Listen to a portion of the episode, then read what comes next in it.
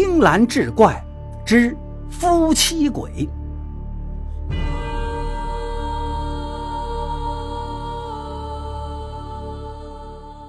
话说临城县张家庄，庄里有一富户，名叫张伯虎。这张员外已近知天命之年，虽然家有良田千顷、骡马成群，可谓财大气粗、世情八方，但是苍天不随人愿呢，世事难得十全。张员外三妻四妾，却只生了四位千金小姐，没有儿子。眼看着无边田园、偌大的家业后继无人，免不得是心灰意冷、长吁短叹。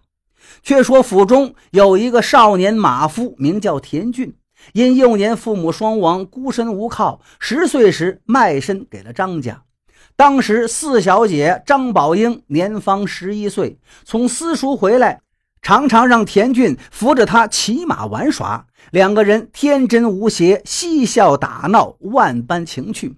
等到田俊年到二十，宝英也到了十五六岁，一个长得是肩宽背阔、英俊飒爽，一个是亭亭玉立、貌美如花。虽为主仆，但朝夕相处，早已情投意合，暗中相爱，难解难分。恰恰这时，媒婆就上门了。侯媒婆一出府门。张宝英便闪身进了上房，对父亲言明：“倘若爹娘真心疼爱女儿，婚姻大事当由女儿自己做主才是。”张员外一听，暴跳如雷：“这是什么话？自古婚姻大事要遵父母之命，媒妁之言，岂能违抗？你胎毛未退，乳臭未干，竟敢抛开父母，擅作主张，简直是胡闹！”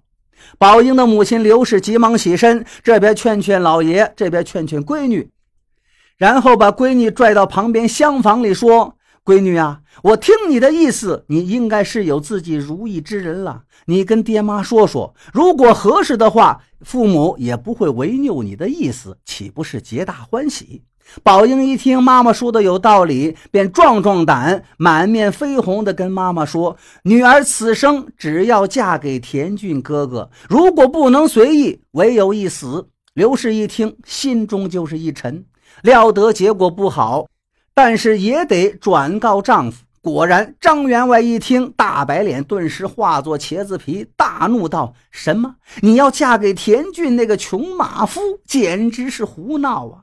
宝英姑娘是痛哭不止，母亲劝道：“英儿啊，不如遵从你父亲的话，嫁个官宦人家，以图一生荣华富贵。田俊这孩子确实不错，只是他是个穷孩子呀，是一个喂马的。你嫁给他，岂不是让你爹爹颜面扫地？”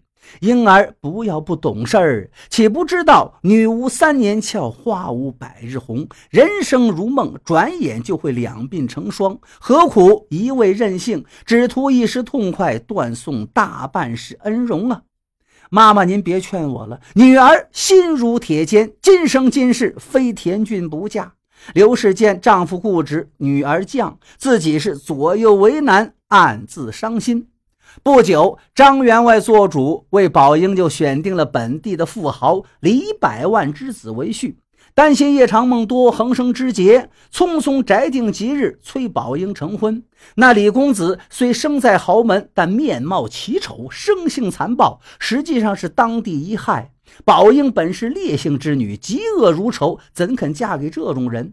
与爹爹大吵几回之后，知道父命难违，抗争也无益，只有暗暗垂泪，自叹命保不久。眼看吉期已到，张员外家。张灯结彩，好不热闹。天将辰时，只听外面车马吹喝。敲敲打打，一顶花轿已经落到门前。宝英咬牙切齿，一语不发，默默地上轿而去。一行人前呼后拥，离开张家庄，走出三里之外，正要上桥过河。宝英猛然从花轿中跳出，箭一般向桥栏杆扑去。新郎官李公子见状大惊，滚下马来就去拽宝英，不想宝英用力甚猛，连他一齐是拖下石桥。滔滔河水滚滚东去，两个人霎时间沉入水底，无影无踪。事情发生太过突然，众人都惊呆了，赶快下水救人呐！不知谁喊了一声，提醒了众人。几十个会水的轿夫、吹鼓手一齐跳入河中救人，但哪还救得起呀？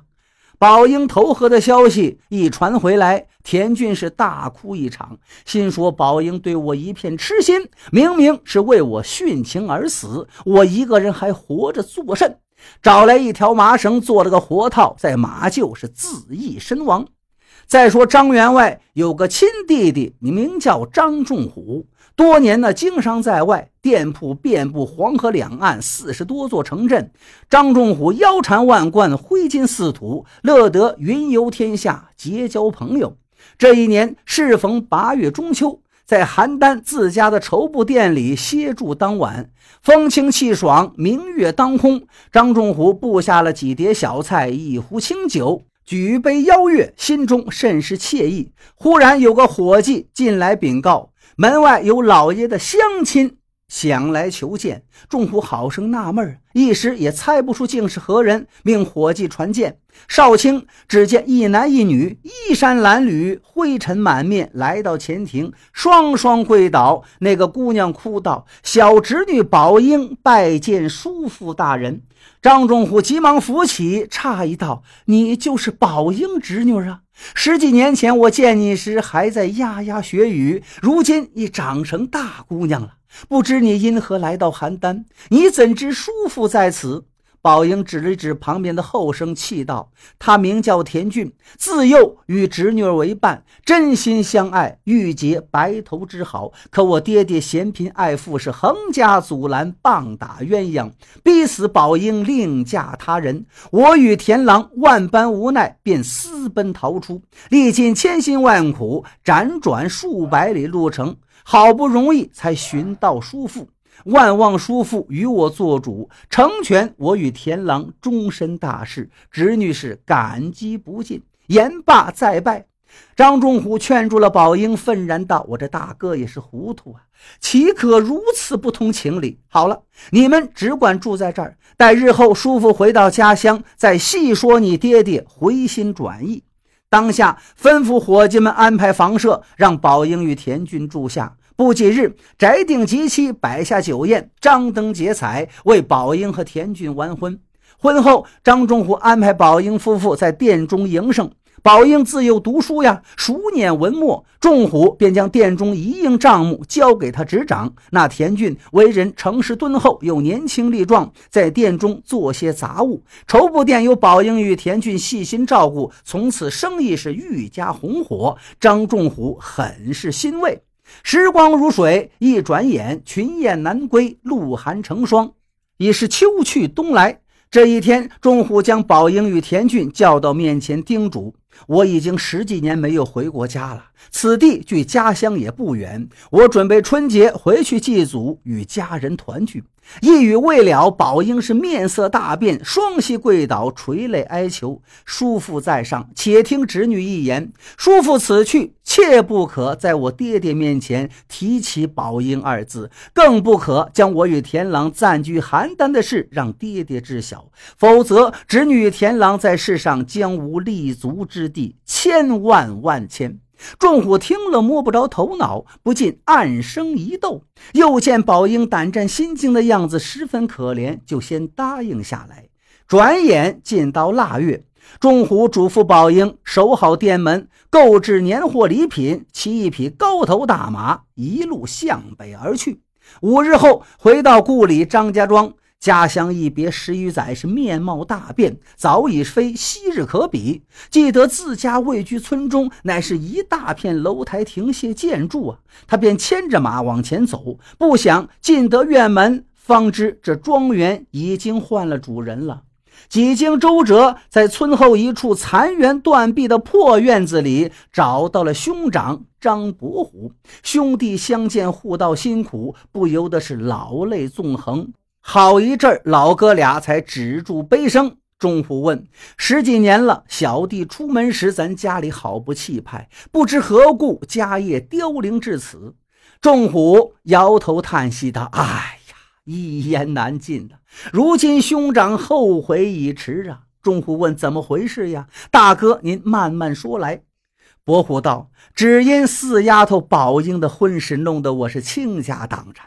当初她要跟府中的马夫田俊成亲，我不依她，把她嫁给那李百万之子为妻。万万不曾想到，这丫头刚烈至极，迎娶那天拽着那李公子一起投了河了，溺水身亡。田俊听着宝英死讯，竟然也在我家上吊了。”那李百万和田俊家族人里，在县衙把我就告了，打起了官司，我只好变卖家产田园应付。